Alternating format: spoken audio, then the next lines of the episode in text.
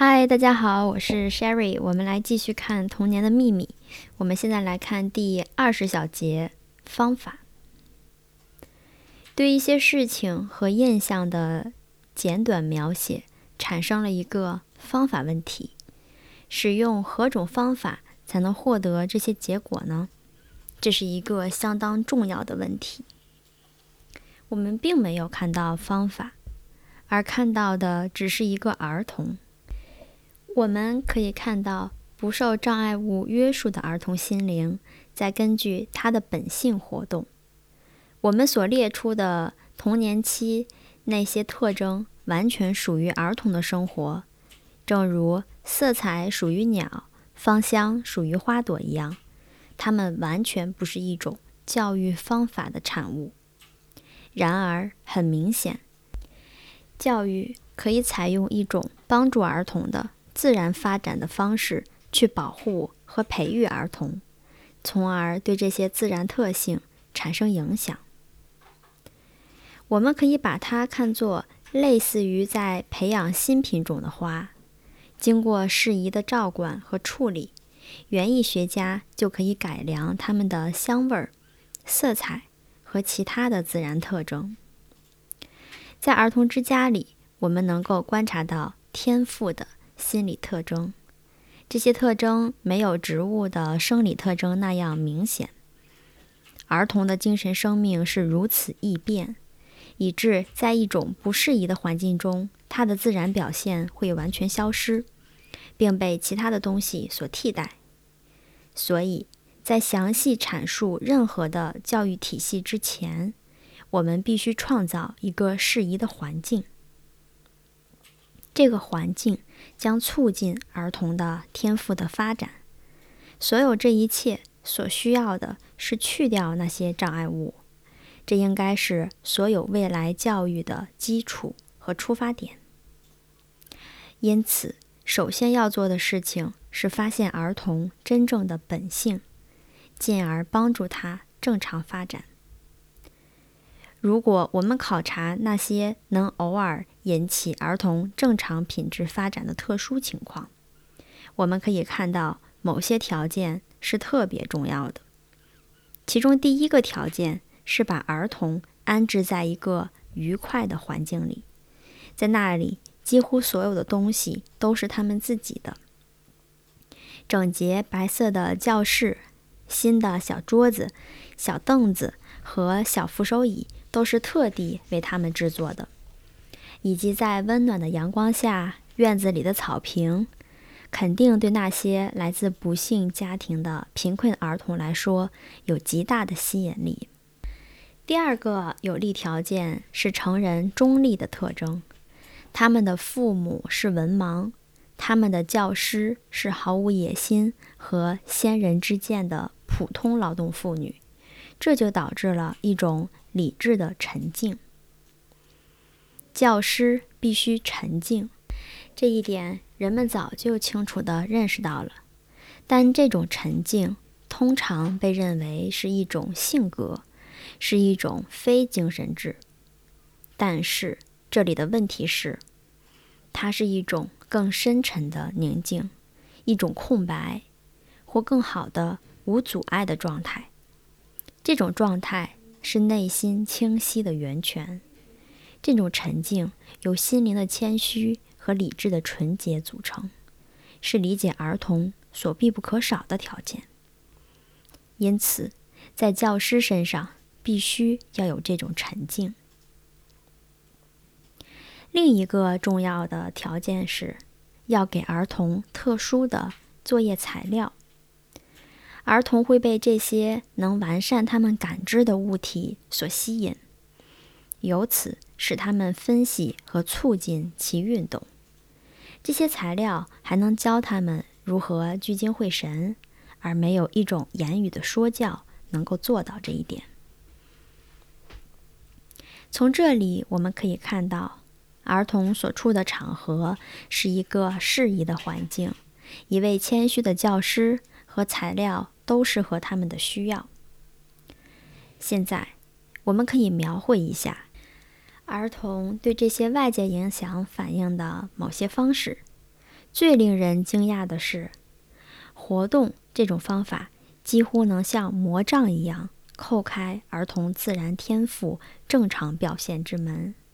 这种活动要求受智能支配的手的运动集中在某些作业上，这就导致了更深的扎根于儿童内心的进一步的活动，例如重复练习和自由选择。这些活动展现了真正的儿童。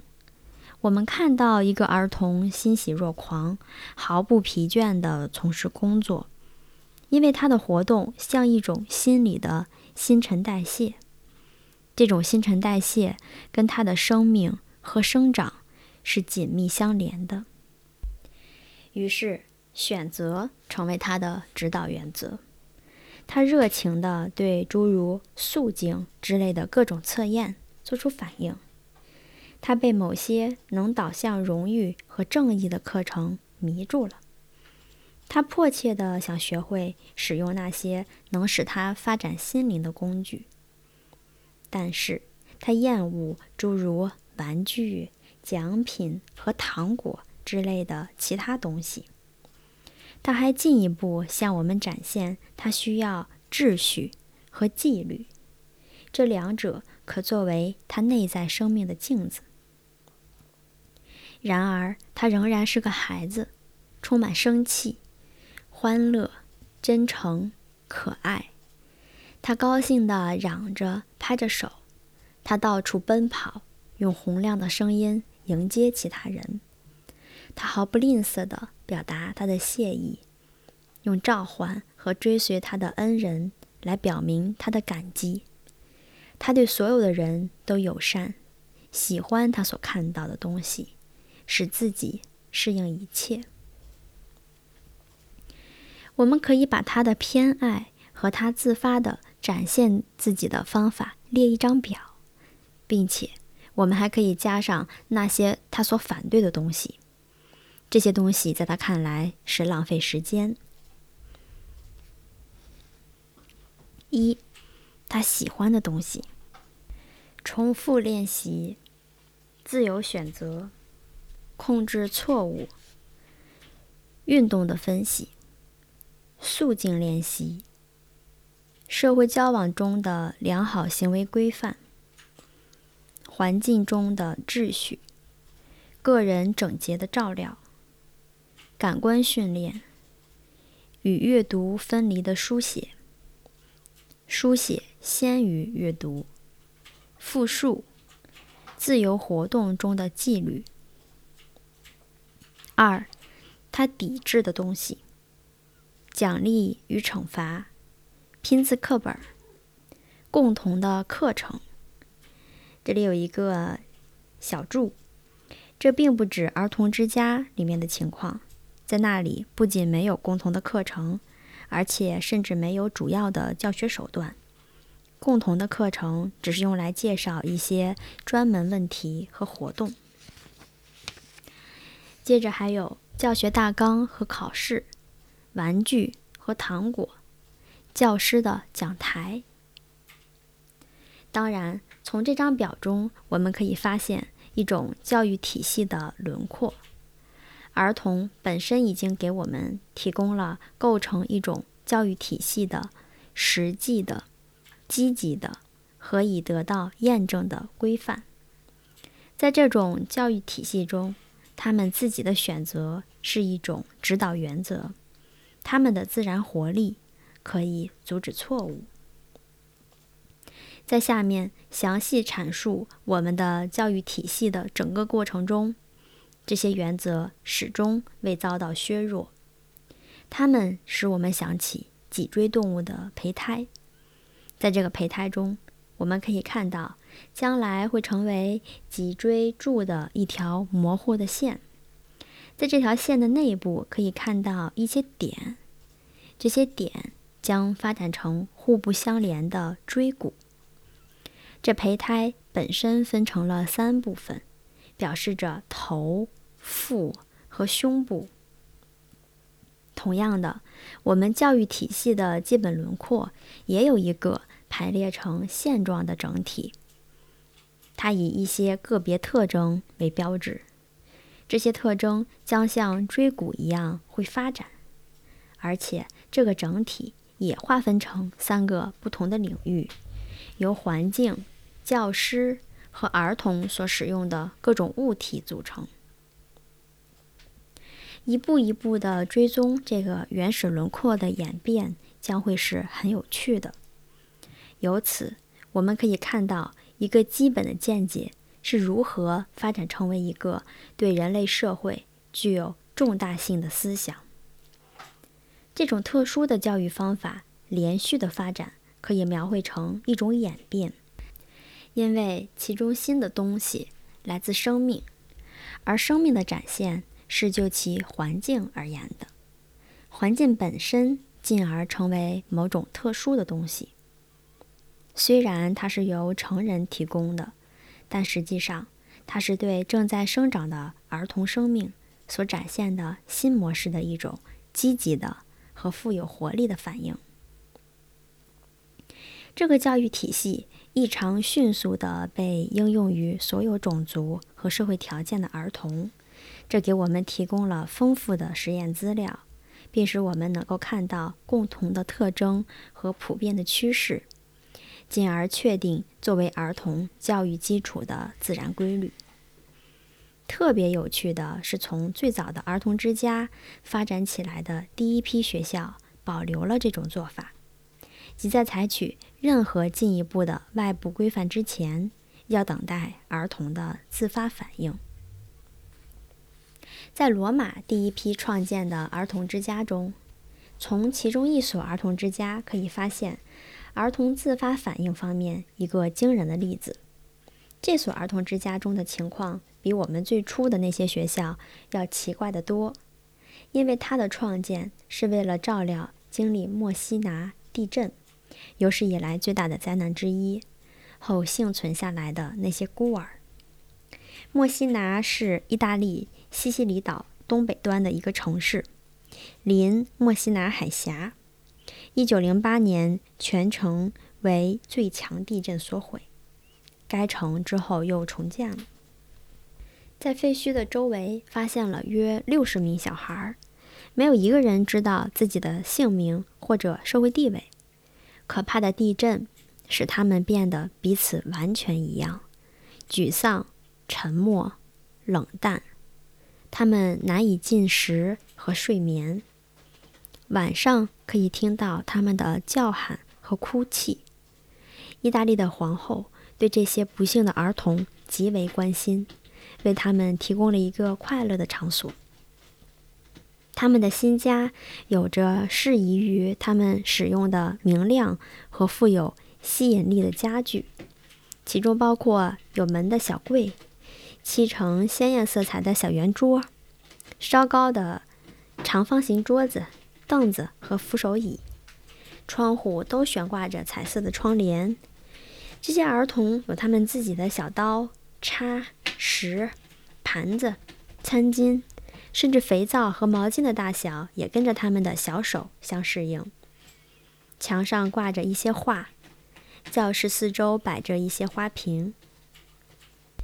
被选来安置这些不幸儿童的场所是方济各会修女的一个寺院，它有着宽敞的花园、宽阔的走走道、金鱼池塘和美丽的花圃。在这种环境里，身着灰色长袍并罩着长而庄严的头巾的修女平静地到处走动着。这些修女教儿童。举止如何适当？他们的行为举止逐日得到改善。在这些修女中，许多人过去是贵族，有些人回忆起他们过去在上流社会里的行为方式，并把这些交给在欲望上永不知足的儿童。儿童学习如何像王子一样用餐，当他们要帮助端菜时，又像是艺术大师。虽然他们失去了对食物的自然欲望，但他们对所学得的新知识和能精确地进行各种活动显得很高兴。渐渐的，他们的食欲恢复了他们也能很快的入睡。在这些儿童身上所产生的变化，给人们留下了深刻的印象。我们可以看到，他们到处跑和跳，或在花园里提东西，或把桌子里的家具拿出去放在树下，既没有损坏它们，也没有相互碰撞。在这整个过程中，他们欢快的脸蛋上呈现出一种幸福。那时第一次使用“皈依”这个词，当时有一位意大利最著名的作家评论道：“这些儿童使我想起了皈依宗教者，再也没有比征服忧郁和沮丧，使自己上升到更高的生活层次，更不可思议的皈依了。”尽管这是一种充满矛盾的表述，但这个观念在许多人的心灵上留下了深刻的印象。皈依似乎是跟童年时期的无知状态相对立的。然而，这个词强调了对所有人都一目了然的异常现象的精神特征。儿童经历了一种精神更新，这使他们摆脱了悲哀和放任。并使他们产生了一种新的快乐。如果我们把罪恶和悲哀看作一种对完美状态的背离，那么恢复这种状态就意味着皈依。于是，罪恶和悲哀让位给欢乐。这些儿童是真正的皈依了，他们从一种悲伤的状态转变为幸福的状态。他们摆脱了许多根深蒂固的缺陷，但还不仅仅如此。某些通常受到重视的品质也消失了。这些儿童用一种不可思议的方式表明，人已经犯了错误，必须完全更新。这种更新可以在一个人的创造性能力的源泉中发现。我们学校里这些来自几乎绝望状态的贫困儿童，如果他们没有表现出这一点，那就不可能正确区别儿童身上什么是善，什么是恶，因为在成人的心里，这事儿先早已确定了。儿童的善是根据他们对成人生活环境的适应来衡量的，而不是相反。正由于这种错误的观念。儿童的自然本性被掩盖住了，成人不再按自然的意愿来认识什么才是儿童的善，以及什么东西对儿童有利。好的，我们的第二十小节就结束了，感谢收听，我们下一小节再见。